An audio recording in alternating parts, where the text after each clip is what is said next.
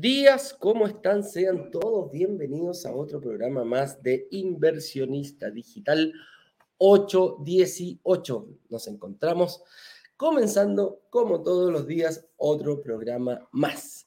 El día de hoy eh, vamos a juntarnos, como siempre, a conversar sobre algo bien entretenido que es la inversión inmobiliaria. Ahí, ahí, ahí, perdón, Marilyn, ¿ah? mira, te voy a correr ahí para que no se vea el cigarro, no puedo fumar. Así que eh, eso, nos juntamos todos los días aquí a conversar de algún tema en específico relacionado con la inversión inmobiliaria. ¿Y eh, para qué? Con el objetivo de cómo invertir en departamentos y lograr que se paguen solos. El lograr es bien importante, es una palabra que la subrayo precisamente porque no todos los departamentos se pagan solos. El que tiene que lograr hacer eso eres precisamente tú el que está detrás de esta cámara. Así que eh, con eso dicho, vamos a hablar de un tema específico que tenemos preparado para el día de hoy y dice así. Llenar bien este documento te abre las puertas de la inversión inmobiliaria. ¿Cuál será ese documento tan importante? Una, ¿Un testamento? ¿Cuál será eh, ese documento? No, es precisamente el estado de situación. Cuando hablamos de un estado de situación, está generado por ciertas partes ¿ah? y los vamos a ir llenando, pero preciso, preciso, ¿para qué? Para que cuando tú hagas tu reserva, después vas a generar, pagues tu reserva, generas la reunión con nuestros analistas de inversión que son ex ejecutivos bancarios y es precisamente en ese momento cuando eh, entra en efecto este, este documento. ¿ya? Entonces ahí lo vamos, vamos a ir viendo cómo llenarlo de la mejor forma. Con eso dicho, hoy no voy a estar solo, voy a estar acompañado de dos personas. Viene Juliar Suárez, que es una, es la esposa de un inversionista. No vamos a hablar, no vamos a decir, eh, no, primera vez que viene no el inversionista. Él no pudo venir, pero viene su esposa porque ella fue la que lo agarró. Le dijo, miren, mire señor, algo estamos haciendo mal y eh, esta es la forma de hacerlo correctamente. Se vio todo, se vio todo y ahí nos va a contar su historia que es bien entretenida. Y además eh, me va a acompañar Jorge Larrucó, que es el supervisor de los analistas, quien va a estar eh, presente hoy día y nos va a contar un poquitito tantas tantas veces que hizo y llenó este documento, que el día de hoy también nos va a acompañar y vamos a ver cómo lo analizan los inversionistas, eh, los, eh, los ejecutivos. O sea, nos va a dar la posición de cómo tiene que estar llenado y la posición del banco para analizar. ¿Han visto cuando los doctores agarran los exámenes y los, ah, se los uno presenta y dice, uy, una cantidad de números y dicen, ah, ya listo, ya sé lo que tiene, venga para acá. Acá pasa lo mismo con los ejecutivos de cuenta. Con esa experiencia que tiene, depende cómo uno lo llene, puede ser incluso eh, marcar la diferencia entre estar o no, o sea, calificar para un crédito o no calificar para un crédito. Así de importante es este documento. Así que con eso dicho, eh, señor director, em, hagamos dejamos pasar a nuestra invitada, a pasar a... Ah, no, perdón, perdón, perdón. Eh, me faltaba una instrucción muy importante. Anoche, a las 7 de la tarde, abrimos nuestro carrito de compras. Así es. Y lo abrimos exclusivamente para las personas que se pre-inscribieron. ¿Dónde se, dónde, ¿Dónde se inscribieron? En los grupos para el pre-lanzamiento. Entonces, ellos desde las 7 de la tarde pueden ver el video que grabó Ignacio con todo lo que es el... Em, eh, con todo lo que es la explicación del, eh, del proyecto, con toda la subtipología, eh, las estrategias que hay que seguir, dónde está hecho, la ubicación, precio, de todo, de todo. Y además, todos los bonos que logramos negociar con la inmobiliaria. ¿Cuáles son esos bonos que van a venir a, a resolver todos esos obstáculos que nosotros tenemos eh, previsto y disculpen, sigo un poquito resfriadito, ¿eh? que nosotros tenemos que cubrir como inversionistas. Todo eso que nosotros logramos, todos esos mitos, todas esas leyendas, todos esos obstáculos y esos atajos que descubrimos la semana previa al workshop y que después en el workshop los identificamos, Ahora, bueno, el proyecto tiene que eliminarlo. Y además, eh, también vamos a hablar del fondo de inversión. ¿Por qué eh, nos viene a ayudar tanto este famoso fondo de inversión? ¿Cómo es? Eh, ¿Cuáles son sus reglas? ¿Quiénes pueden participar? Lo único que te digo de quienes pueden participar es que antes en Broker Digital habían aprobados y rechazados. Hoy día solamente pueden haber aprobado, ya que las personas que no califican para el, crédito hipotecario y, partir hoy mismo eh, la, inversión inmobiliaria en departamentos, hemos creado un fondo para que eh, esto sea una ayuda, un trampolín para llegar rápidamente a, em, a poder eh, cumplir el objetivo, la Roma que le decimos nosotros, que sean romanos de brokers digitales. Cuando hablo que sean romanos, me refiero precisamente a eso, a las personas que llegan a, Roma y logran cumplir el tan anhelado invertir en departamentos y lograr que se paguen zonas. Así que con eso dicho, señoras y señores, eh, brokerdigitales.com slash prelanzamiento, ahí pueden eh, inscribirse y ver el video las personas que quieren verlo antes. ¿Por qué? Porque además hoy día a las 7 de la tarde en punto vamos a tener nuestro lanzamiento oficial. ¿Qué quiere decir eso? Que vamos a eh, invitar a personas de altos gerentes de la inmobiliaria para que nos vengan a contar un poquitito de ellos mismos, cómo el por qué decidieron invertir ahí, por qué eligieron esas características del... Em, del edificio, la tipología, eh, a todo eso nos vamos a ir refiriendo el día de hoy a las 7 de la tarde en punto en otro lanzamiento más de Broker Digital. Es el vigésimo cuarto que hacemos ya desde que comenzamos y estamos muy orgullosos de poder presentar un buen proyecto el día de hoy. Así que con eso dicho, eh, señor director, no hay más preámbulo, por favor, haga pasar a nuestra eh, esposa de inversionista, la señorita, la, perdón, la señora Juliar Suárez.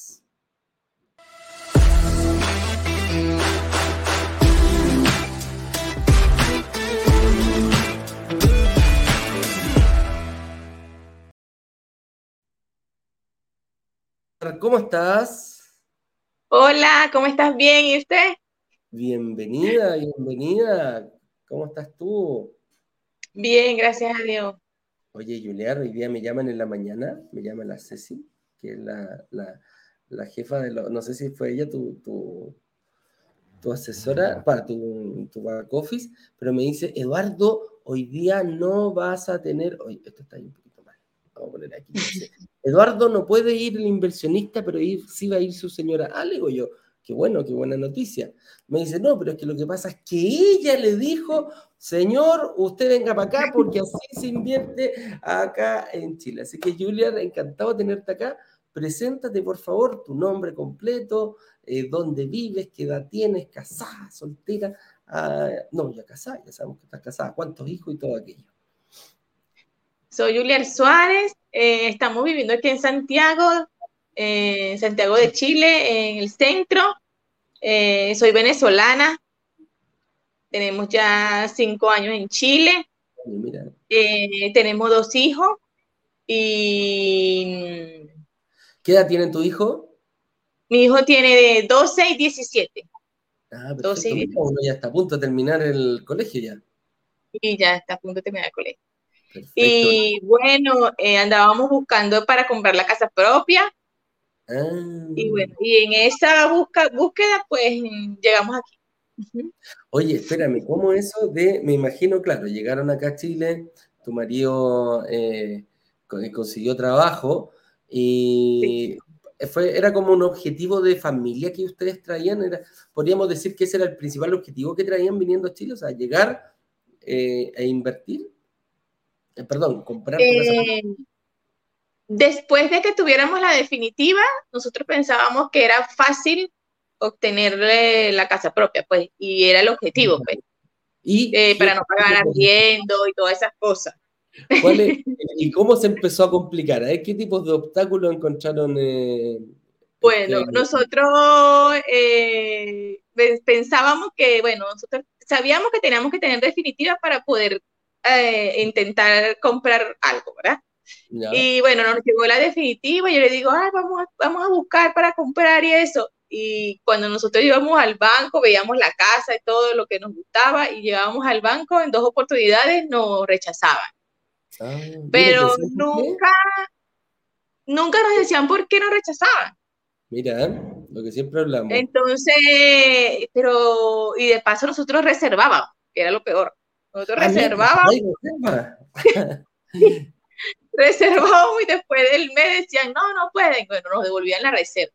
pero ¿por qué? Y preguntábamos a otra, pero ¿por qué? Y nada, nadie decía nada. Entonces, eh, yo le decía, bueno, no, eso es porque somos extranjeros porque yo he escuchado a mucha gente que le han dado sus créditos y todo, este, que, y, y se metió una cosa, no, o estamos haciendo algo mal, o somos extranjeros, o no sé, porque él, él tenía una buena estabilidad, pues tiene una buena estabilidad como para... para tener Entonces, bueno, en eso, en eso, las dos, las dos veces que nos rechazaron, pues dijimos, bueno, no, no, vamos a quedarnos tranquilos, vamos a esperar, vamos a buscar mejor a alguien que nos asesore para saber cómo es lo esto de la compra de casa propia. Y en eso, bueno, en búsqueda de eso, llegamos aquí a Brooklyn y empezamos a escuchar los live, yo empecé a escuchar los live, a, entrar a las clases y ahí fue que me di cuenta de por qué nosotros no nos habían dado nada, pues, o no nos aceptaban. ¿Y por qué? No era, exactamente porque éramos extranjeros, no era eso, sino era porque uno tenía que estar planificado, tener una planificación, tener alguien que te guiara, por lo menos eh, la chica del banco eh, nos convenció a mi esposo para que quitara un crédito de consumo. De consumo. Con eso compró, ajá, y compró un carro con eso. Y bueno, ahí ya empezó todo a, a por qué nosotros no nos podían dar crédito. ¿verdad? De, hipotecario. Ella dijo, no, eso no le va a afectar, eso no afecta en nada. Claro, era un dineral, entonces se afecta. Y entonces, el carro? ahí lo compramos y no, entonces yo después que supe esto me enojé y le dije, no, tenemos que pagar ese crédito de consumo rápido. Entonces, bueno, nos reunimos el dinero, lo cancelamos. Cancelamos el crédito de consumo. Volvimos a intentarlo. ¿Ya? Otra vez rechazado. Ay, ¿ahora por qué será? qué, pasó ahora? ¿Ah? ¿Qué pasó ahora? Ahora fuera porque estábamos muy, muy rápido de haber cancelado el crédito de consumo y, y, salía la deuda y nosotros no entendíamos, ¿ves? Entonces, ah, bueno, no, vamos a dejar eso así mejor. Ah, ok, sí. Y entonces, bueno, aquí con ustedes fue que la planificación es muy importante, pues llevar una planificación, bueno, ahí entendimos lo de los pies, no teníamos el pie porque habíamos gastado la plata pagando el, el, el crédito del auto, entonces, ah. conchale, ya ahí ya no estaba el dinero, pues, entonces, para salir de una deuda, entonces, no, ya no tenemos pie, entonces, bueno, bueno, bueno, entonces, bueno, y así, entonces, eh, bueno, eh, también los requisitos de la tarjeta de crédito, la cantidad de UF que nos aprueban, nosotros buscábamos una, una, una casa muy, muy costosa, pues, para lo que nosotros no sabíamos que era un límite, pues, que teníamos que tener. Y bueno, y esas, todas esas cosas nos fueron llevando a, ya entender por qué no nos aprobaban el crédito de, de casa, de, de, de, casa propia o de... Mira interesante, claro, está ahí postulando una casa muy cara para el, para el sueldo que tenía finalmente. Pero sí. a, mí, eso es lo que, lo, que me llama la atención. Bueno, yo sé la razón del por qué eh, no, se, no, no, te avisan los bancos y es precisamente porque eh, te dicen sí o no, pero no te dicen el por qué. ¿ah? Y ¿Por qué de las cosas? Claro, no te dicen el por qué, porque uno puede tomar represalia, entonces ellos prefieren decir, ahí que apruebas o no apruebas. Eh, uno tendrá que averiguar por fuera el por qué. Y a ti te costó, fíjate, ¿eh? no fue fácil descubrir, si te hubieran dicho antes, oye, no calificas porque está excedido en renta, la casa es muy cara, la que tiene, quizás hubieras buscado algo más, más bajo. algo más Claro, pero fíjate que tuviste que dar una vuelta bien larga, más encima. No, y menos mal, y menos mal que tampoco nos dijeron así porque nos hubiésemos metido en cualquier cosa por ahí, porque eh, una casa más o menos es costosa y unas cosas por apurarnos hubiésemos cometido un error y es un error para 30 años, una cosa así. No es menor, no es menor. Oye, sí, no es tan... No es tan, no es tan fácil. Claro. Oye, ¿cómo esto empezaste a ver eh, tú sola los, eh, los, los workshops o le dijiste, lo agarraste a una oreja, mira, ven para acá, acá te van a decir, aquí, aquí sí que caímos bien parados? Los primeros workshops los vi yo sola y para entender, y cuando él llegaba del trabajo le explicaba, mira esto, esto nos pasaba esto, por eso esto.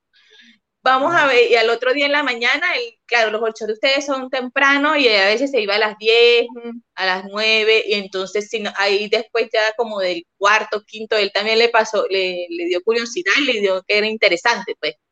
Ah, y escucharlo, y, y, nos poníamos los dos ahí en el desayuno a escuchar los, los, los live, los en vivo, los vivos que ustedes claro, eh, eh, al principio nos decía, o sea, que eso nosotros nos dio temor, no creas, invertir. Porque tantas cosas que, se ven y de paso nunca todo era online, todo es online. Entonces, él empezó, bueno, pero ¿y si invertimos y después cómo hacemos?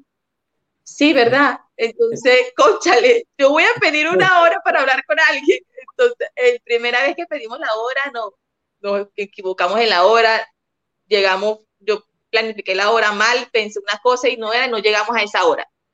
Y de una vez venía el gorcho, ya venía el gorcho y concha, le queríamos ver, ya estábamos viendo el gorcho y queríamos, bueno, vamos, hay horas de nuevo, le digo yo así, vamos a pedir la otra hora. Ahí sí estábamos pendientes de la hora, que si no, no se nos pasara. Ya. Y entramos los dos a la hora y bueno, se, ve, se veía bien, después nos, nos llamaba la muchacha, nos respondían los correos, las dudas. Bueno, se ve que es mm, serio la cuestión, porque. Y bueno, y así agarramos, nos sentimos más mm, confiados pues, Oye, para ¿en invertir. Qué, ¿en qué proyecto invirtieron? En departamentos aquí de una habitación, de una habitación con. ¿Te acordáis el proyecto? ¿Cómo se llamaba? No? Sí, se llama, eh, de, se llama Ah, el de Norte Verde, ahí en San El de Norte Verde en San, Isidro. San Isidro, San Isidro con Mira, ah, buen proyecto, buen proyecto ese de la, de la, de la inmobiliaria. ¿Y cuántos departamentos compraron? ¿Compraron uno o más de uno? No, dos. Vamos a invertir en dos. Nos estamos planificamos para, bueno, ya como salimos de la deuda del carro, salimos de los créditos que teníamos así, pues eh, planificarnos para, para, invertir en dos y bueno, y trabajar ahora con esa inversión. Pues. Qué buena. Oye, ¿y a futuro cómo lo están viendo? ¿Qué, qué tienen planificado en hacer un super ciclo y ahora sí por la casa propia, pero al contado? O, o, lo van a dejar para otro tipo de... ¿Cuál es la estrategia que planificaron entre ambos? Eh, la estrategia es, es seguir invirtiendo seguir a ver cómo nos va con esta eh, inversión y, y, la casa propia dejarla un poquito más, más, atrasito porque sí, para ver cómo están, para ver cómo siguen las inversiones y bueno, y el, mi hijo que vaya para la universidad, planificarnos para con él también, para que vaya a la universidad y, no tener tanta tanto ah, gasto, pues, planificarnos prácticamente es un departamento para cada hijo para pagar la universidad en el fondo. Uy, sí. qué buena idea, qué buena idea. Dejamos la casita, la casita propia a un lado, ¿ah? empezamos a pagar tiempo, y todo. Oye, qué buena idea. Claro, el de 12 la va a tener eh, más, más, segura, pero el de, el de 15 vaya a andar bastante bien. Oye, qué buena idea, me gustó. Oye, y una, una, una última consulta. ¿Qué, le, qué, qué les pareció el hecho de, de, ver juntos, ¿te ayudó ver junto con... ¿Cómo se llama tu marido todo esto? Yome Ramos. Yome Ramos. Cuando, cuando lo vieron con Yome, em, eh, vieron el, ¿cómo, ¿cómo, era esto de ver los, los workshops juntos? Eh, pasaban conversando, lo veían, veían distintos puntos de vista. ¿ah? ¿Cómo lo... Sí, sí, nosotros lo veíamos y lo analizábamos y decíamos, conchale, sí, aquí hay, esto era lo que nos pasaba, eh, era interesante. Bueno, los temas son muy interesantes, de verdad, también. Los temas que uno los conversa y también uno se, se anima y se ve en el futuro, pues, con los ah, workshops, con los, con los programas en vivo. Porque yo ustedes explican todo, lo, explican lo del IVA, explican lo, lo, todas las cosas que uno puede lograr, pues, eh, planificadamente hacia el futuro, eh, cómo crecer, pues, cómo crecer en esto de la inversión inmobiliaria. Oye, y, nos gustó mucho, a él le gustó mucho, eh, a pesar de que él casi todo, yo a veces pongo los videos y, y, él sabe que estoy viendo los videos. Entonces me pregunta, me pregunta, ah, ¿qué viste? ¿Qué, qué, qué, Porque siempre me entero de algo nuevo, siempre. Qué buena. O sea, tú eres la experta, tú eres el ente pensante de este negocio que tienen ustedes. ¿ah? Em, tú le vas dando toda la información a él y después ahí toman las decisiones. Qué entretenido. Oye, Julián, ¿qué le dirías a una persona que está un poquito dubitativa? Ayer abrimos el carrito, estamos en un, periodo donde eh, la gente que se inscribió al pre-lanzamiento em, ya puede ver la oferta completa. Eh, Ignacio grabó ayer el, el, video. ¿Y qué le dirías tú a, la gente que a lo mejor tiene alguna duda como tú, a lo mejor quizás es extranjera como tú y piensa que solamente por, por, ser extranjera y no tener la, residencia definitiva no, no, no, no le corresponde hacer esta, no puede hacer todavía esta inversión. ¿Qué le dirías tú a las personas en base a toda la cantidad de programas y workshops que te has visto? Sí, eh, bueno, yo le diría que, sí, que se atrevan, que de verdad es, un, eh, es una empresa seria, confiable, que ustedes orientan y le dan todas las herramientas que uno necesita para, llegar a lograr su, su inversión, que se planifiquen, que, que bueno, que se, que se animen y que sí se puede. Pues que sí se puede y que con planificación y organización se pueden hacer todas las cosas. Buenísimo. Oye, una consulta. ¿Qué te dijeron eh, tus amigos o tu familia cuando le contaste que estaban por invertir en dos departamentos online, que todavía no conocían a las personas, y que en vez de comprarse su casa propia, y, eh, prefirieron invertir en dos departamentos más pequeñitos? Claro. Eh, mi hermano me miraba y me, porque de paso yo le, le hablo, le, lo, lo, lo, convenzo yo. Ah, ya, Yo estoy convenciéndolo para que lo hagan en el futuro, claro. Eh, yo les cuento, mira, Ronald, eh, los de los Brooklyn, eh, si se puede con un sueldo, con, también se puede con un sueldo, un sueldo de menos de mil, de un millón. hay que tratar de, de planificarte y él me mira y me dice sí, y yo le mando los likes de ustedes también. Qué buena. Y ahí está, ahí está, a él le gusta, le, le gusta la idea, y bueno, me imagino que está esperando que nosotros estemos más avanzados, pero él está... Claro. Sí, se está agarrando la confianza y, no, y nos ve, y bueno, y dice que, que sí, que le gusta también lo de la inversión. Oye, qué buena tu historia, Julia. Yo te quería agradecer el hecho que hayas venido. Eh, ahí a, tu marido que lamentablemente por trabajo no pudo venir, pero encontré fantástica esta historia de eh, entre los dos, como una pareja eh, puede cambiar rápidamente con, personas con familia. O sea, ustedes tienen dos hijos, dos hijos grandes, eh, y muchas veces te pueden decir, oye, ¿por qué estás arrendando? Cómprate tu casa. Y ustedes la verdad que lo vieron desde otro punto de vista, desde otra perspectiva. Se te fueron alineando los astros, o sí, frente a todo este rechazo. ¿ah? Si hubiera sido alguien, te hubiera dicho que sí, a lo mejor hubiera, hubiera cambiado de esta forma y, y hubieras comprado tu casa desde otra forma antigua pero la verdad que viste muchas cosas que el resto no logra ver. Y te felicito porque arrastraste a tu marido y eh, espero que sea la mejor decisión ahí para, para tu familia, porque me llama la atención el hecho de que eh, una familia con hijos ya grandes, eh, bueno, son extranjeros ya relativamente un tiempo mediano en Chile, pero se dieron cuenta de que también podría ser una, una herramienta este tema de la inversión para pagar la universidad de tu hijo, fíjate. Y eso la verdad que, me llama profundamente la atención y, y los felicito, obviamente, de todas maneras. Pues estas decisiones familiares, por lo general, cuando se toman en conjunto, llegan a, buen puerto. Claro, sí.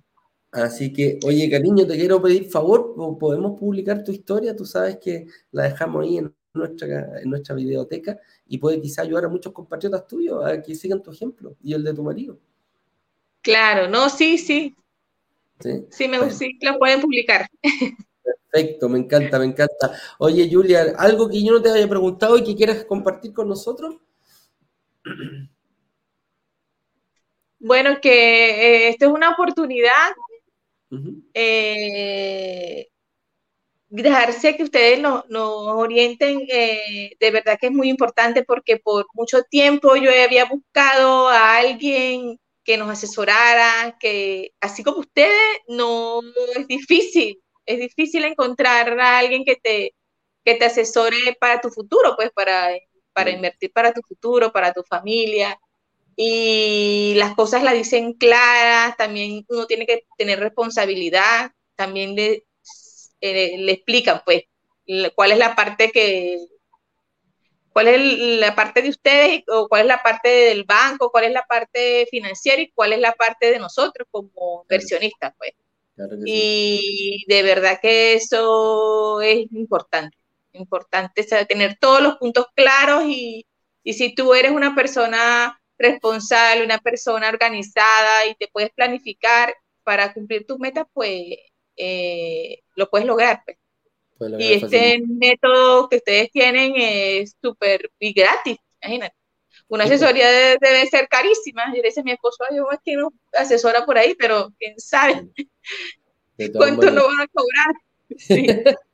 De todas maneras, de todas maneras. Mira qué bonito, se agradece tu, tu, saludo y yo creo que nos vamos a ver más de prontamente en algún otra, otra situación ya cuando quizás te entreguen el departamento o a lo mejor invierten en un tercero o en un cuarto por ahí aprovechándose incluso del fondo de inversión. Así que, Julián, te mando un abrazo cariñoso y nos estaremos viendo en cualquier momento aquí, las puertas de Broker Digital abiertas de par en par para cuando quieras golpearlas.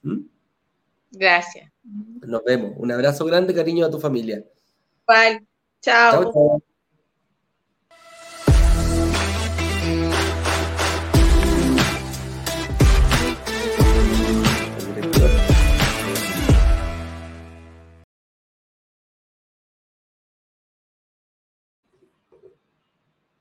Ahí sí. Señor director, no sacó ni siquiera, no, no, sacó ni siquiera la, cortina, ¿eh? me deja acá con la gente, con la people de aquí está. Perfecto. Oye, qué entretenido. Muchas veces uno planifica y em, muchas veces uno planifica, pero no, no siempre la persona que invierte es la que, la que parte en esto. Lo, he visto en muchos casos. El de Julia no, no, no es el único, no es aislado cuando eh, la, otra la, otra parte de la familia, en este caso su esposa, es la que identifica la oportunidad y lo único que hace es eh, agarrarlo a la oreja y dice, ven para acá, que por aquí este es nuestro camino a seguir. Así que te mando un abrazo cariñoso, Julián, y eh, nos estaremos viendo prontamente. Con eso dicho, me tengo que arreglar nuevamente porque vamos a hacer pasar rápidamente, señor director, por favor, a don Jorge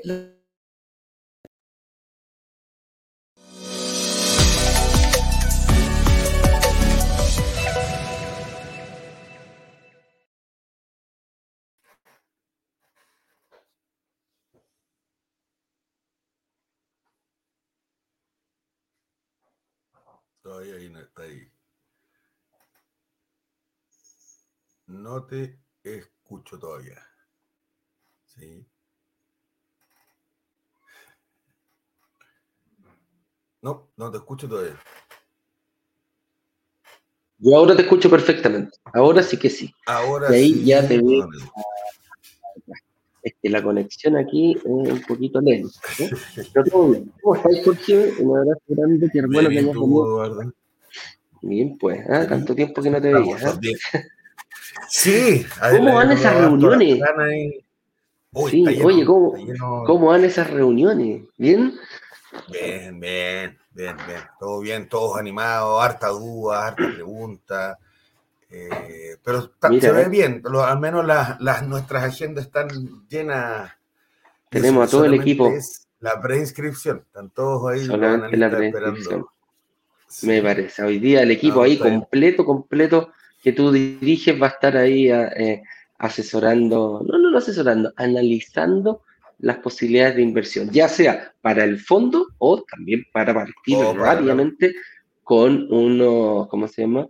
Con los, em, con los, eh, con los departamentos. Reserva la Así es. Oye, partamos el tema, vamos a ir viéndolo bien rapidito porque es un poquito largo y vamos, estamos bien pasaditos la hora. Entonces, vamos. Va, analicemos un poquito este documento que yo ya, que, yo ya adelanté y que es eh, el famoso estado de mm, el estado situación. El estado de situación, una vez que tú haces la, una vez que tú haces la reserva, pasas a la reunión de análisis, vas a tener la posibilidad de reservarlo con el equipo de Jorge, y después también te da la posibilidad de llenar el famoso estado de situación.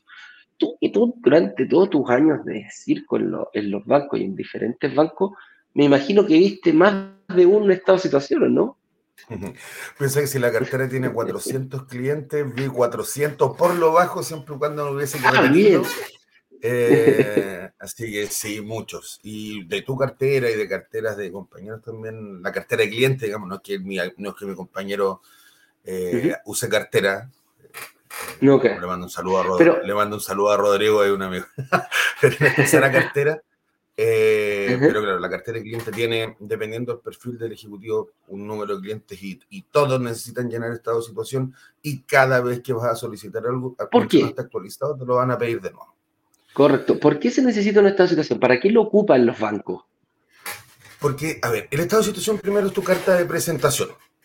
Ah, claro, uno, a medida que tú ya tienes tu cuenta en el banco, uno puede ir conociendo al cliente y ya empieza a generarse una historia con este cliente. Pero tú, cuando tú vas a un banco por primera vez, el banco no sabe de dónde vienes, quién eres, a qué te dedicas, cómo generas tus ingresos, nada. Y esta es tu carta de presentación.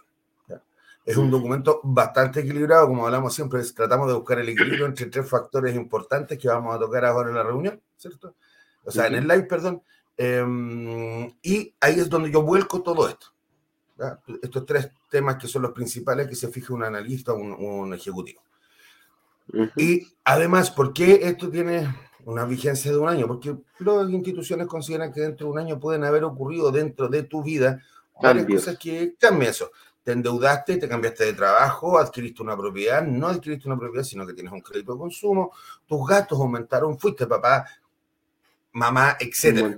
Entonces, por eso es bueno ir actualizando este estado de situación siempre. Hoy día, básicamente, las instituciones te permiten hacerlo a través de la misma web, ir actualizando todos tus datos para no tener que llenar este documento que antiguamente era mano. Y como bien sabes tú, Eduardo, tenía seis hojas, autocopiativo, una copia para allá, la otra para acá. Entonces, hoy día ya, eh, y de hecho nosotros también lo estamos implementando ahora, el hecho de que puedan llenar sus datos a través de la web y no tanto este documento tan, tan pesado muchas veces. Perfecto, perfecto. Oye, em, analicemos entonces un poquito este, este documento. Eh, tú hablabas que tiene tres partes. Tiene cuatro partes principalmente. Eh, cuatro, la primera, la primera son los datos personales, que ahí no hay que inventar nada, y tampoco hay que, buscar información hay que anotar.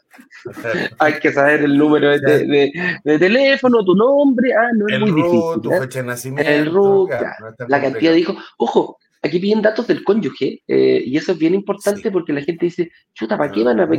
¿Qué, tiene que ver mi cónyuge metido en esto? Pero también se analiza en un contexto, ¿ah? ¿Estás separado, estás casado, con hijos, sin hijos? Y también muchas veces se estudia el régimen importante. Claro, claro. No estamos hablando de la dieta, estamos hablando del régimen matrimonial, ¿ah? Nos referimos así es. Claro. claro, separación de viernes, va, de bienes, eh, eh, ¿cómo se llama? Participación en los gananciales. Vez que dije eso, estuve castigado una semana, así que mejor no lo repito. a dormir al con el perro. ¿ah? Ah, con los gatos. Con los gatos. Oye, entonces la, primera parte ya sabemos son los datos personales. La segunda parte vienen a ser los famosos ingresos.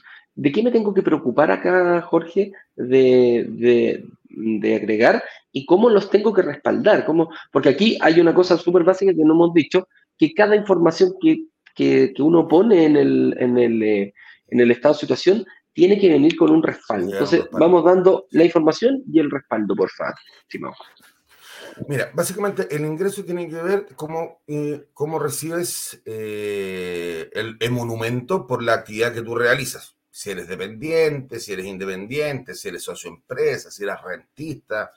Eh, ¿A qué me refiero con eso? Normalmente que estamos empleados, tenemos una liquidación colilla de pago a final de mes por X día trabajado. Eso es fijo, no tiene componente variable es lo ideal para todos, para hacer el análisis. Créeme que para el, ejecutivo es más fácil. Entonces, eh, cuando no tienes componentes variables dentro de tu liquidación y recibes un, sueldo a final de mes. Este sueldo, cuando lo anoten, anoten el sueldo líquido, porque muchas veces tienen diferencias con la liquidación. ¿Ya? Ahora, muchas veces en la liquidación tú tienes, decidiste tomar un ahorro, por ejemplo, una PB y eso te lo descuentan antes de tu sueldo líquido. El ejecutivo sabe que eso hay que sumarlo porque tú puedes terminarlo cuando quieres y ese monto va a formar parte de tu liquidación. Ahí es cuando viene el respaldo. Claro, yo anoto que gano un millón, pero si hago una PB de 200 mil, por ejemplo, yo tengo que tomar en, el análisis una renta de un millón doscientos. Eso en las colillas de sueldo. Y esto tiene derivaciones. Si yo me dedico a la venta muchas veces, esto, por ejemplo, va a tener un componente variable dentro de tu liquidación. Y eso, dependiendo del monto de variabilidad, también te va a afectar la renta líquida final que nosotros tomamos. Eso cuando tienes colillas de pago. Después viene aquel profesional que es independiente, es decir, que por sus servicios dan boletas. Esta boleta te van a pedir los últimos, bueno, las liquidaciones son las últimas tres, cuando es variable podrían pedirte hasta las últimas seis. Cuando tú tienes boletas, te van a pedir los últimos seis meses de boletas, no las últimas seis boletas, porque tú en el mes puedes dar diez, no que los últimos seis meses de boleta, para ver cómo vienen tus componentes. Se hace un promedio de eso y van a tomar el 70% del valor que se tome de ahí. Si mi promedio es de un millón, me van a tomar 700 mil como base de cálculo. Eso en, en lo que son independientes. Los que son rentistas, muchos de nuestros inversionistas ya han invertido en alguna propiedad que están arrendando, etc. Eso constituye parte de su ingreso también, pero tiene que estar respaldado. El contrato tiene que estar ante notario y tú tienes que tener el depósito de esos montos en tu cartola de cuenta corriente. Por lo tanto, al respaldarlo, viene el contrato de arriendo, viene eh, y los últimos cuatro meses de cartola donde figure el pago de ese arriendo y de esa forma valido el ingreso también me van a castigar en un 30% en la mayoría de los bancos. ¿Por qué digo en la mayoría? En, el 90%. Donde estaba yo, lo tomaban completo. Yo trabajo con seis analistas más con una tremenda experiencia y todos ellos lo tomaban al 70%. Ah, mira. ¿eh? Claro, aquí el que, está, el que está en Medro soy yo, entonces tomamos la generalidad, pero efectivamente nosotros tomábamos, si teníamos el contrato y el arriendo, lo tomábamos entero, pues no había, no había mucho que castigar pero en la mayoría de los bancos te van a castigar esa renta. Así que lo tomamos por ese lado. Y después, bueno, vienen otras composiciones, como por ejemplo un socio empresa. El socio empresa es quien generó, claro. hace retiro, tienes utilidad en el año. Hay que ver que las utilidades tienen que ser positivas, porque si yo le estoy declarando al banco que la utilidad es negativa, el banco me va a decir, bueno, tu empresa va así. Entonces, ¿cómo te evalúo si estoy viendo que pérdida, pérdida, pérdida, pérdida?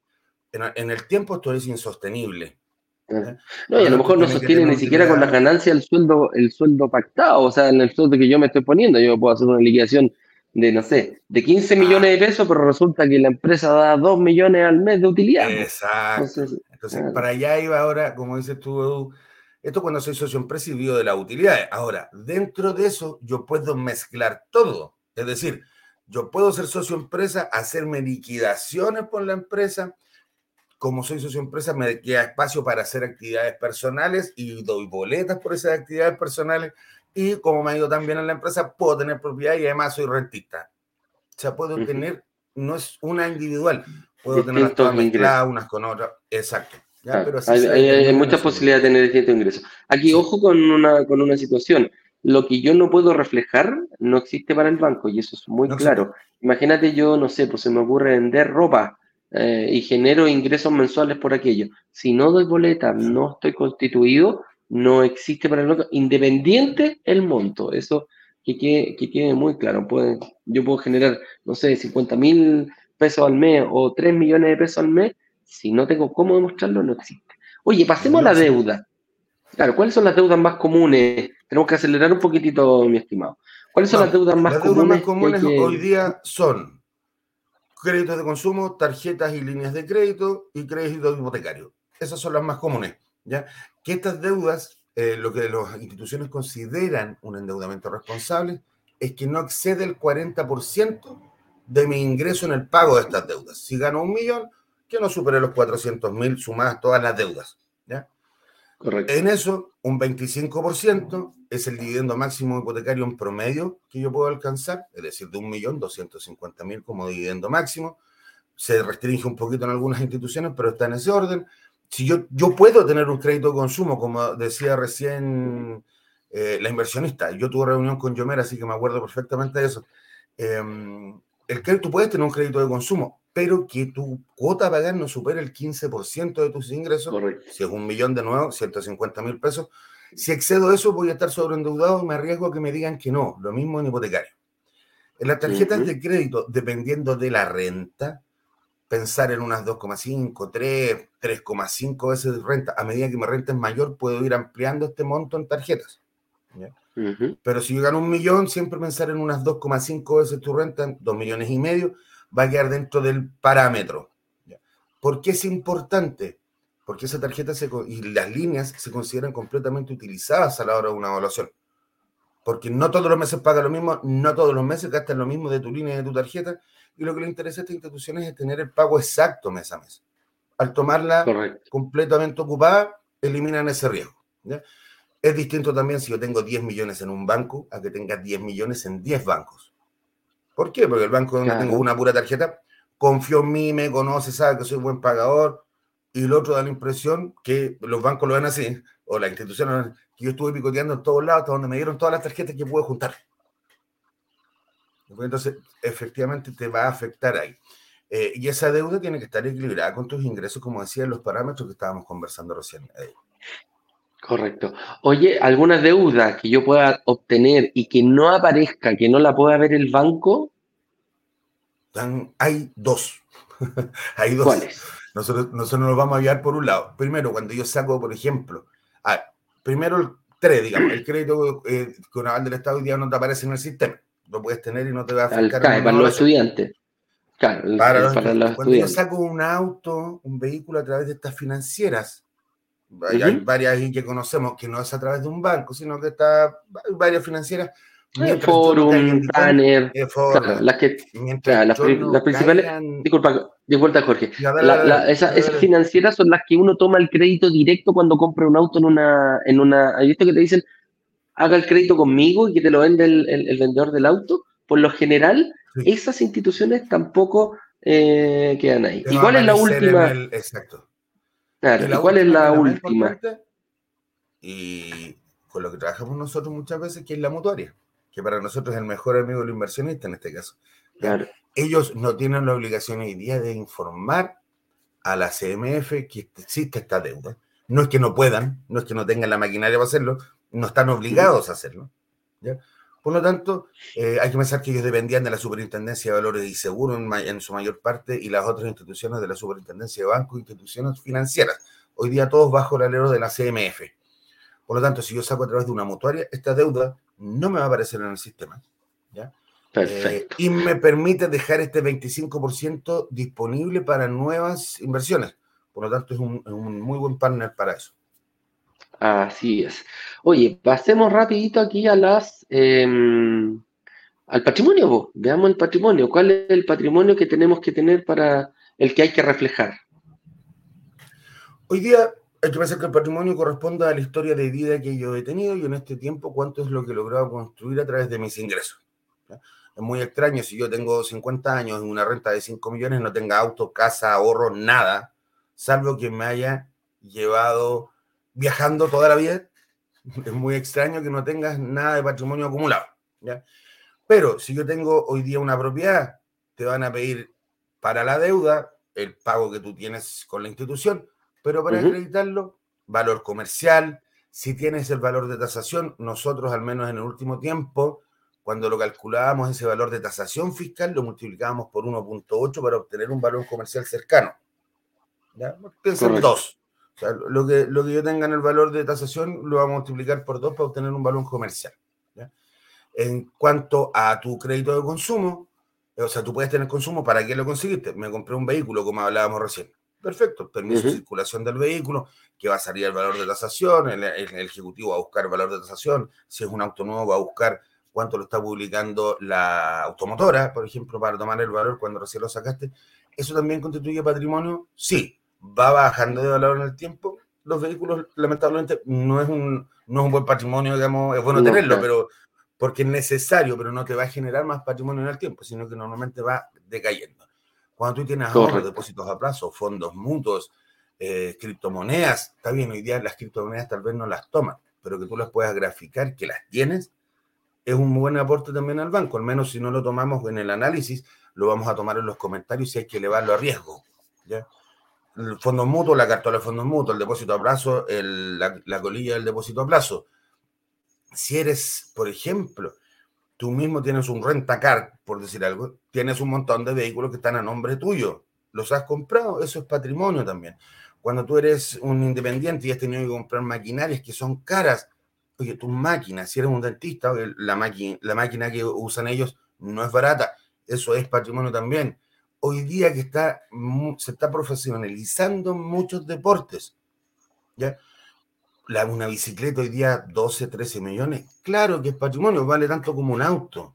Entonces, todas esas importantes, siempre acreditarlo, si tengo la factura para poder dar el valor de esta, de esta bicicleta, por ejemplo, eh, es importante acompañarlo porque la, ¿qué piensa que el ejecutivo del banco no tiene por qué saber el valor de una bicicleta? Menos de esa característica. Menos, claro, correcto. ¿Mm? No, de Eso todas maneras. cuanto patrimonio, no sé si hay algo más que se me fue. No, no, no, no, yo creo que está bien, pero en el fondo la, la, la, idea siempre, como dices tú, es ir respaldándolo. Si tengo algo patrimonio, la factura, eh, los montos de cómo yo lo, lo, adquirí, es una buena forma de hacerlo. Em, ¿Qué otra cosa debo llenar? Ya sabemos que esto es uno por cada institución. Y aquí esto es importante. Cuando yo quiero complementar renta, eh, ¿hay que llenar uno solo o cada persona el, o, ambos que van a complementar renta para obtener un crédito hipotecario en este caso, tienen que llenar uno cada uno, cada uno tiene que mostrar su... su, el análisis, piénsalo así, el análisis es individual para un resultado en conjunto. Es decir, Correcto. sí o sí voy a tener que llenar dos. Porque, porque el análisis tiene que ser de cada uno. Después, claro, se juntan y esto te, permite llegar más allá, pero, pero llenan los dos estados de situación sí o sí. Correcto. Oye, eh, aquí hay un, hay un tema importante, espérate, uy, se me escapó el... En estos momentos, en, las reuniones de análisis, se me, se, me, mueren los, los, eh, los, chats. En estos momentos, en las reuniones de análisis, eh, nuestros inversionistas van a tener dos opciones. No solamente eh, ver si califican el análisis para un departamento, también van a poder participar del fondo, ¿ah? del fondo de inversión en caso de que no lleguen o que ellos decidan sean directamente un fondo. En este caso, si califican, no calificaran para un departamento, pero sí para el fondo, también hay que llenar el, el, el famoso estado de situación, también vamos a llegar a esa reunión. Sí, para nosotros es muy necesario el estado de situación independiente que lo llenan a través del fondo. También queremos conocerte, porque en base a eso es que hacemos esta proyección. Tú vas a ver el fondo, claro, vamos a ver el fondo, pero el fondo con qué objetivo. ¿Ya? Es una buena opción para un objetivo, pero ese objetivo tenemos que planificarlo nosotros también en el tiempo. Darte recomendaciones. Ok, hoy día no califico, pero ¿cómo hago para llegar hacia adelante y en el caso de eso, el estado de situación es muy decidor para manejar esa información y poder empezar a, proyectar esto. Así que sí, es muy necesario que lo llenen Correcto. Entonces, ahí, ahí lo tenemos claro. ¿Por qué? Hay un punto aquí bien importante. El estado de situación se va a llenar, obviamente, nuestro foco es, em, como lo decimos siempre, invertir en departamento y lograr que se paguen solo.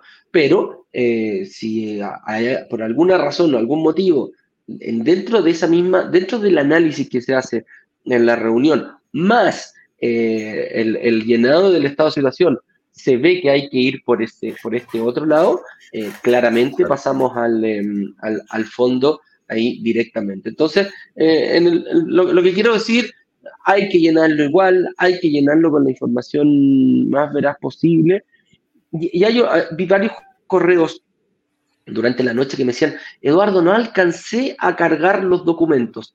No hay problema con que carguen los documentos, la reunión si llenas el estado de situación y te atrasas en conseguir los respaldos, los estados de cuenta. Por lo general los respaldos están en, el banco, es cosa de agarrar pantallazos nomás para que la gente esté clara y bueno, las liquidaciones y bajar un par de certificados, la CMF importante, el certificado de deuda, el certificado de cotizaciones también. Pero eh, principalmente si no llegan a la reunión con el estado de situación hecho, sí, pero que no lleguen con los respaldos, no se preocupen. Se lo pueden enviar de nuevo a nuestras asesoras o en la reunión se la pueden enviar, en la misma reunión se lo pueden enviar a, a su, a su analista de vamos preguntando además y, haciendo estas preguntas específicas. Cuando, estamos preparados para poder conversar cuando no está toda la documentación, pero necesitamos el estado de situación como para tener una guía.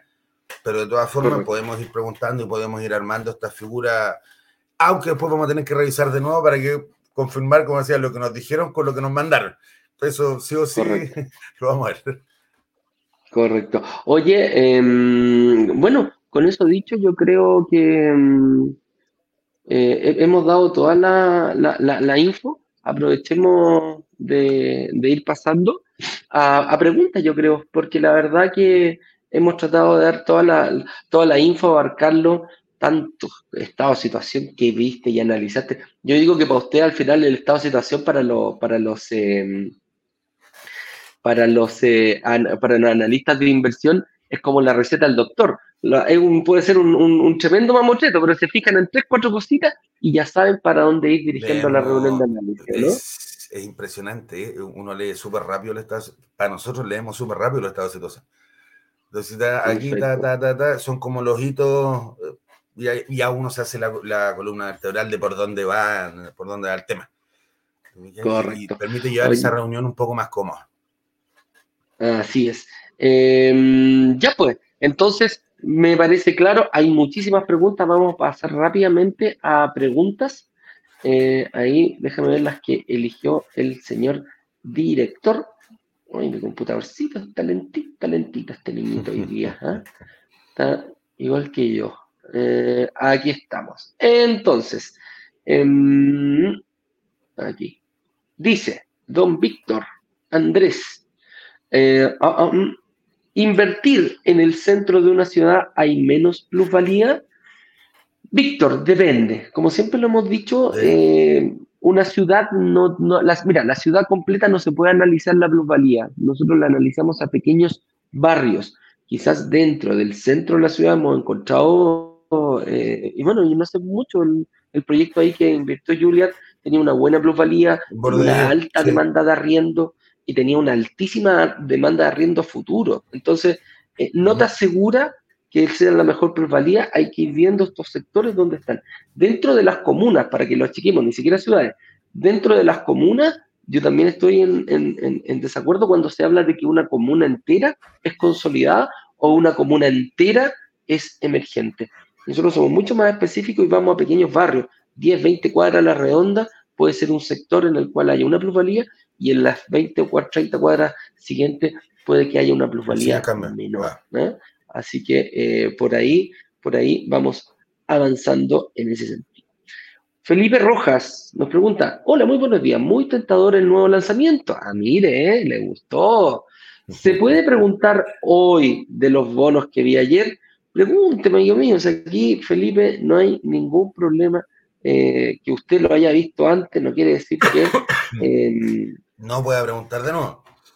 Correcto, correcto. Así que eh, no puede preguntar, así que pregunte todo lo que quiera nomás, señor. Eh, acá tenemos a Lisbeth. Lisbeth Monsalve nos dice, consulta, si trabajo dependiente y además boleteo, ¿me conviene registrarlo? ¿Qué opinas tú, eh, Jorge? Sí, todo lo que te sume, Lisbeth, ayuda a la evaluación. Mientras más ingresos pueda demostrar, más fácil es asegurar que la institución me diga que sí. Así que si puedes, súmalo, Lisbeth. Todo suma. En el fondo hay que meter todos los ingresos. todo, todo suma en cualquier, eh, cualquier momento. Mejor eh, verlo y que lo rechacen a decir que no lo puse porque yo creí, yo pensé. Eh, no, no, ponle todo nomás. Póngalo. Dice, si compro un auto en concesionaria, ¿esa deuda aparece en el sistema? ¿Me afectará al momento de la aprobación del crédito hipotecario? Esa, hasta Julián podría contestar esa pregunta. Nuestra inversionista, ella pudo, la, contestó y la dejó clarita. Se le ocurrió pedir un tremendo crédito eh, de, consumo en el banco. Claro, lo pidió en el banco y claro, te puedo decir, oye, me salió más barato para comprarte el auto, pero a la larga le salió más caro porque la volvieron a rechazar producto de que esa eh, deuda aparece en el sistema. Pero eh, no, si lo saca con una, con una financiera, no va a aparecer en el sistema, pero ojo, tu capacidad de pago es limitada. Tu capacidad de pago, eso lo vas a, vas a retrasar si el auto, el tiempo. Si el auto está en prenda, tampoco es patrimonio. Ojo. Si el auto está en prenda. eso es muy importante. Eso es muy importante porque queda nombre de la entidad. Mientras tanto. De la entidad. Hay algunos que te dicen, no, queda nombre tuyo. Que a mí me pasó en algún momento cuando lo tomé con, con una, cuando me compré un auto una vez. Eh, pero la mayoría eh, queda a nombre de ella. Entonces, ojo cuando lo vayas a considerar como patrimonio, porque si lo presentas como patrimonio vas a tener que poner la deuda. Correcto. Eh, para ver los proyectos, ¿debo pagar los 100 mil pesos? mira, dos cosas. No, no tienes que pagar para ver los proyectos. Es un solo proyecto. Para verlo, eso sí, hay que pagar la reserva hoy día mismo o si no te esperas hasta después de las 7 de la tarde hoy día eh, al lanzamiento oficial. ¿ah? Esas son la, las dos formas. Si los quieres ver ahora, sí tienes que hacer la reserva para poder acceder y ver el, proyecto. Pero que quede claro, es un solo proyecto, mi estimado. Nosotros no tenemos un pool eh, de, proyectos del cual tú vas a elegir cuál, cuál puede. De repente aparece un recolocado por ahí que lo tienen, lo manejan los analistas, que le puedes preguntar en caso de. Mira, Sandrita Díaz nos dice, chicos, buen día. Sí. Para ingresar al fondo obligatoriamente debo reservar. Eh, sí, sí, hay que pagar la reserva, eh, Sandrita, y después ahí lo vemos si eh, la, se la, te la agregamos, te la devolvemos, pero sí hay que hacer, hay que seguir el mismo procedimiento, Sandra. Sí. Procedimiento igual en estado de situación, en reserva. Sí, sí, no, no, de todas maneras, de todas maneras. Ahí va empieza, mira, Sandrita toma, toma hasta los hasta los fierros calientes. ¿eh? Está con, está con nosotros todo el tiempo. Ella está desde el inicio, Ana Sandra. Es muy amorosa. yo, también tuve, yo también tuve reunión con ella. Perfecto. Oye, eh, oye, hagamos pasar aquí a Ignacio para que nos ayude a contestar las últimas preguntas. Señor director, por favor ahí haga a pasar a Ignacio para que nos apoye aquí en las últimas preguntitas.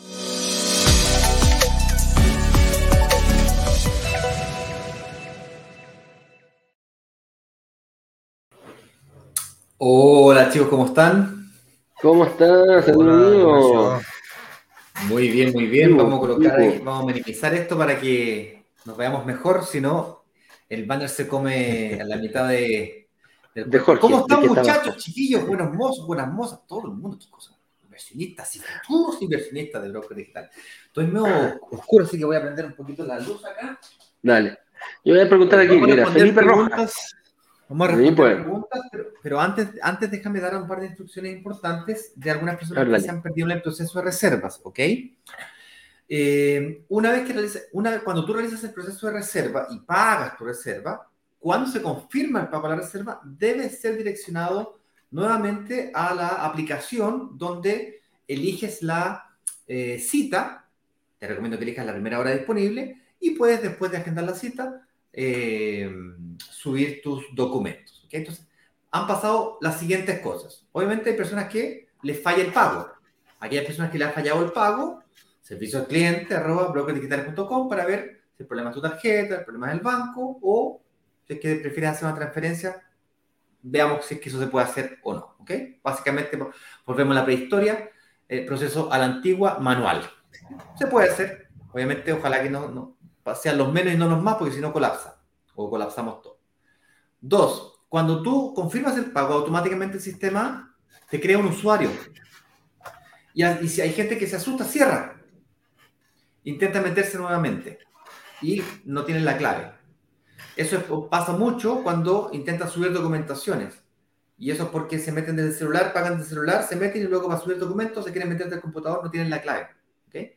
Métase del computador o comuníquense con servicio al cliente desde el computador. Digo, métanse del, teléfono para, para, hacer el proceso completo o del mismo aplicativo que pagaron. Si es que se pierden en el camino, servicio al cliente arroba brokerdigitales.com. Y tengo el equipo de la Sofía y está atendiendo, está ahí, está arriba el caballo. ¿Ok? Ahora sí, esas son las instrucciones básicas. Eh, y está funcionando. ¿Ok? Vamos con las preguntas. De quién llegó aquí. Pasemos la pregunta de Felipe.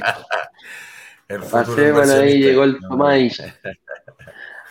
Oye, dice, yo tengo en venta mi casa, el bono, el bono cuotón del 25% se puede pedir posterior al inicio del pago del pie y cómo es combinar el bono cuotón inicial 20 o 25% con el que eh, con el de las cuotas del pie, los de 100, 100 millones.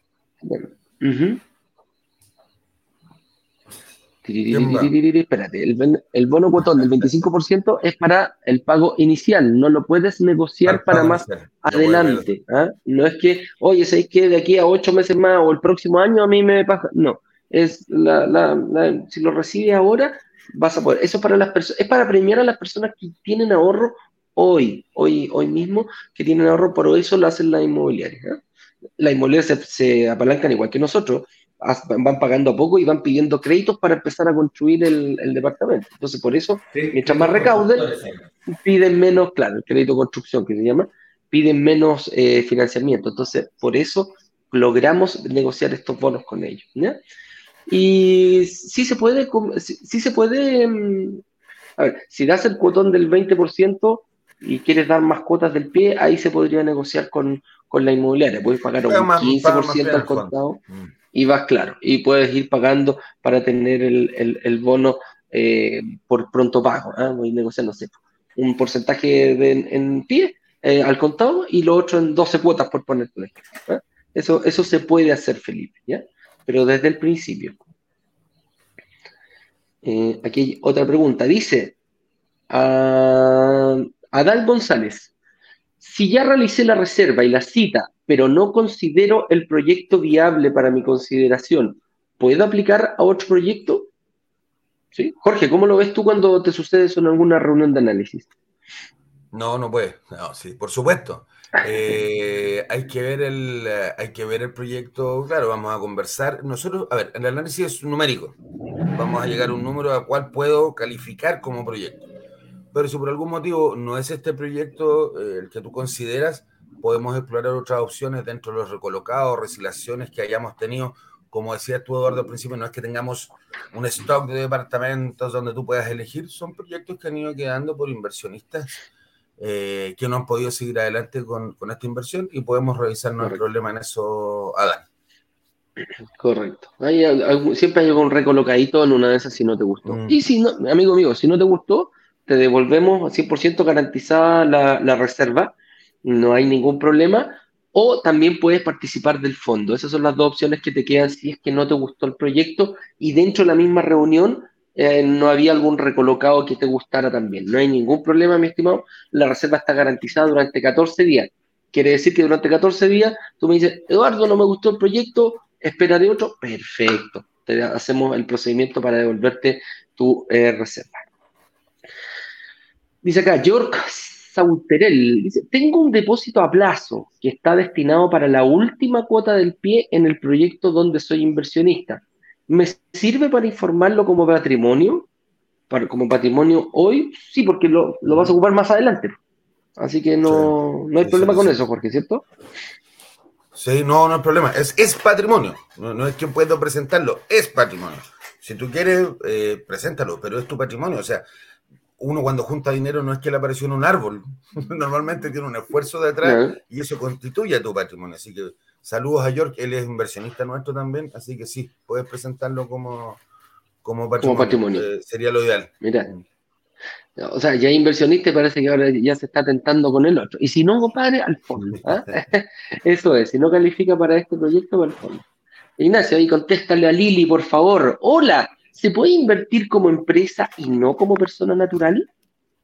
Sí, sí se puede. La pregunta es si te conviene o no te conviene. A las empresas generalmente le prestan menos que a las personas naturales, le prestan el 70 o el 60% solamente. De hecho, al fondo le financian entre el 50 y el, 50 y el 60% como máximo, eh, eh, porque es empresa. Eso es lo primero. Segundo, le prestan a menos años. En vez de prestar a 30 años como le prestan a las personas, o 25, 30 años, a los fondos o a las empresas le prestan a 10, 12, 15 años, pero como máximo 15 años. Por lo tanto, se hace mucho más exigente. Y tercero, eh, si te va a prestar un crédito hipotecario a la empresa, quien tiene que ser sujeto de crédito es la empresa, no tú como persona natural. Por lo tanto, tiene que hacer que la empresa sea suficientemente rentable y logre demostrar en su estado de situación, ingresos de patrimonio, que están reflejados por el balance, por la carpeta tributaria, principalmente las empresas, tu eh, acceso a ese crédito hipotecario. ¿Cómo lo hacemos nosotros? ¿Cómo te recomiendo hacerlo? De pronto te puede, te puede ayudar. Nosotros invertimos como persona natural con giro. Eso quiere decir de que me prestan a mí, a mi root, yo soy el responsable de pagar el crédito hipotecario, sin embargo, tengo un giro como persona natural que me permite la, recuperación del IVA, que supongo es lo que estás buscando. Esa figura existe, yo te recomiendo que te vayas por ese lado en vez de intentar sacar el crédito por una empresa. Salvo tu patrimonio sea muy grande, ya tengas que pensar en estructurar patrimonio y ya, no sé, administración de activos, holding y cosas por el estilo. Ya, otro nivel, ya es cuando te haces amigo del señor director. Cuando, cuando, puedes pertenecer a su círculo. ¿ah? Cuando puedes pertenecer a su círculo de amigos. Cuando te ha ah, bendecido con esa, con, con alto patrimonio, alto patrimonio. ¿ah? Oye, Patricia Suárez nos pregunta, hola, muy buen día. Si solo tengo carpetas tributarias, ¿sirven de un negocio minorista? ¿Se puede, Jorge? Sí, sí, se puede, no hay ningún problema. Te van a pedir un tiempo de funcionamiento. Normalmente son dos años. ¿Mínimo? De mínimo dos años. Te podrían pedir mucho más si que quieren hacer una línea de tiempo más prolongada, pero con dos uno puede hacerse una idea de si tu empresa viene subiendo o bajando. Y para eso la única forma que tienes, eh, Patricia, como presentarlo es a través de tu carpeta tributaria, donde vienen todos los IVA, donde vienen tus últimas declaraciones, así que sí, eh, se puede. De hecho, es bueno. De hecho, Pati, sí, de hecho, Pati, em, hay, hay, un testimonio de una chica, me acuerdo una vez, que parece que tenía un negocio en Los Espejos y tenía un, un mini market bien armadito ella Y, otro señor también que invirtió que tenía, me dijo, oye, yo tengo un negocio hace 30 años y nadie me quería dar, risa. Y al final agarró y se compró dos departamentos porque él no sabía que podía, precisamente por esta duda tuya que decía, no, a mí con un negocio no me van a pescar. Y precisamente tenía harto tiempo y bastante bien armadito su negocio. Oye, Dan nos pregunta, no tengo empresa, ¿correcto? Pero tengo como proyecto un emprendimiento, quisiera recuperar el IVA. ¿Debo tener la empresa constituida al momento del pago del pie? No. Yo creo que tiene, no, al momento del pago del pie. Perdón, dale. Sí, aquí hay, aquí hay, que tener ojo, aquí hay que tener ojo, Adam, porque eh, si tú eh, quieres emprender recién, lo tienes, por ejemplo, para los próximos seis meses, tienes que tener ojo, porque los bancos, al momento de pedir, de aprobarte un crédito hipotecario, te van a pedir mínimo dos años. Ojo, mínimo dos años. Si tienen duda, te pueden pedir hasta un tercer año de antigüedad o una tercera, una tercera carpeta, precisamente para aprobarte un crédito en caso de que mm, la empresa todavía como que no está 100% sólida. Entonces, si vas a invertir como emprendedor o como eh, dueño de empresa, tienes que tener estos cálculos. Deberías hacer la fecha de entrega que sea posterior mínimo, mínimo dos años a tres años más para poder hacer eso si es que tienes el, ¿cómo se llama? la idea de eh, ser emprendedor eh, prontamente. Ya de aquí a los seis meses vas a tener que extenderlo. ¿Mm? Yo no entendí, como que la duda ahí de Adán es si él tiene que tener la empresa o no constituida al momento del pago. No, no, es necesario, pero tiene que haber iniciado el proceso y no tiene por qué ser necesariamente tu emprendimiento, él tiene un emprendimiento. Entonces él quiere saber si por tratar de su emprendimiento recupera Oliva. Nosotros normalmente decimos que se haga como persona natural con giro, tenemos un partner ahí que lo va a ayudar con eso para que genere esta empresa porque tiene que tener un giro determinado para poder, para poder optar a la recuperación de IVA. pero no, necesariamente el emprendimiento. Correcto, así es. Eh, piri, Pablo Montero nos dice, hoy califico para un departamento de un dormitorio y un baño. Entrega inmediata, 2.500 UF. ¿Me convendrá invertir en un segundo departamento en blanco de un dormitorio, un baño o dos departamentos del Workshop 24? Ahí la estrategia la va a ver con lista. ¿Mm? Sí, pues. Ahí, ahí tenéis toda la estrategia para verla con lista. Si te da el pago mensual, o sea, si calificas para un departamento de entrega inmediata y encuentras dentro de los recolocados algunos 2.500, puedes hacer incluso invertir en dos proyectos distintos. Y, claro, la capacidad de pago supongamos, que la respuesta, fuera así, que la alcanza. En ese sentido, tú vas a estar ganando plusvalía por los dos departamentos, por el que te entregaron de departamento de entrega inmediata, que tiene plusvalía y además flujo, porque recibes el arriendo con el dividendo. La diferencia es que queda, ganan las dos cosas. Y además el otro no gana flujo de caja, pues no, no, está arrendado, se está construyendo todavía, pero gana plusvalía. Entonces, como dicen, Pepito paga doble. Ganas sobre una base ganas sobre una base de, eh, de, de, UF mayor. Y ese es todo el secreto. En vez de ganar sobre 2.500, ganas sobre... Claro, vas construyendo patrimonio más rápido porque el departamento que vas a pagar en cuotas ni siquiera lo has pagado. Y ya estás ganando plusvalía sobre esas mismas 2.500 UF del departamento que estás comprando en entrega inmediata. ¿Cachai? Entonces, Correcto. Pero la pregunta es si es que puedes o no puedes hacer eso, digamos, desde el punto de vista financiero, para invertir responsablemente. E-, ese es el tema. Así es. ¿Cuándo es el lanzamiento? Hoy, estimado José, a las 7 de la tarde en punto 19 vamos a salir con Ignacio y con eh, altos ejecutivos de la inmobiliaria. Así que agéndala, pon una alarma en tu, eh, en tu celular para que puedas eh, no perderte ni un solo minuto. Magali Antinao nos dice, hola, si yo quisiera solo participar del fondo, ¿cómo puedo hacerlo? y si por algún motivo quisiera retirarlo, ¿retiro todo lo que he invertido?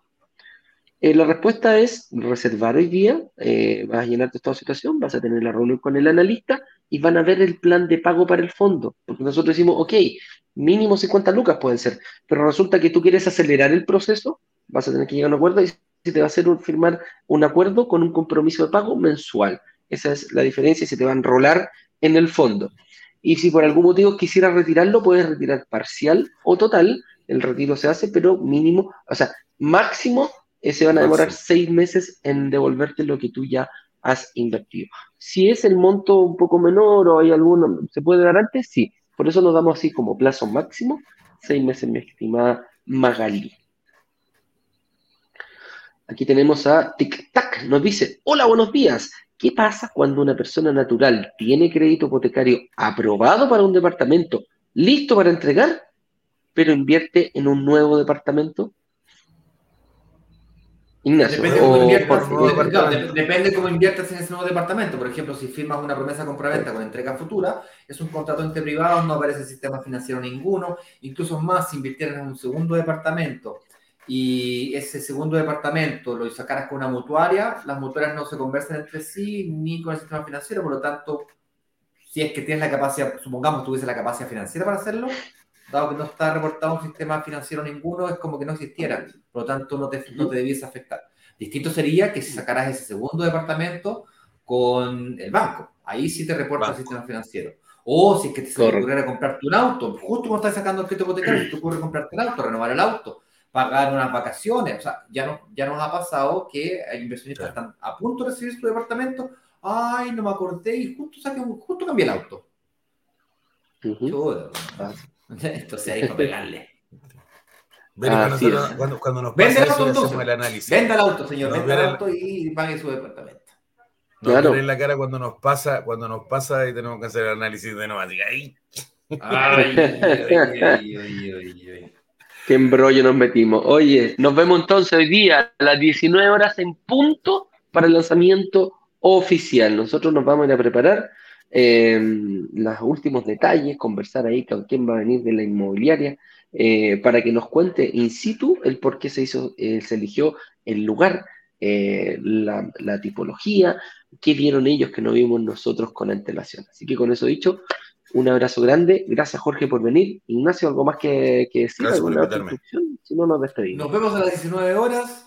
Si es que quieres adelantarte a eso y revisar todo el video de pre-lanzamiento que grabé yo, digamos, así como un monólogo, brokersdigitales.com slash prelanzamiento. Si no, nos vemos en la noche. Vamos a avisar a los links de los links de la, del lanzamiento oficial a los a la comunidad de grupos de WhatsApp. Con eso dicho, nos vemos online. Que estén bien, cuídense, un abrazo grande. Chau, chau. Chau.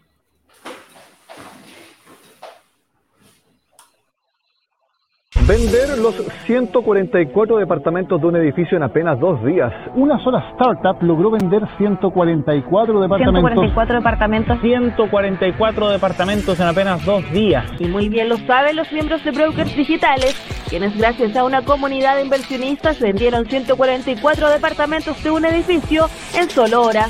La comunidad tiene el poder de negociación, igual que un gran fondo de inversiones que es capaz de comprar y negociar consecuentemente un edificio completo.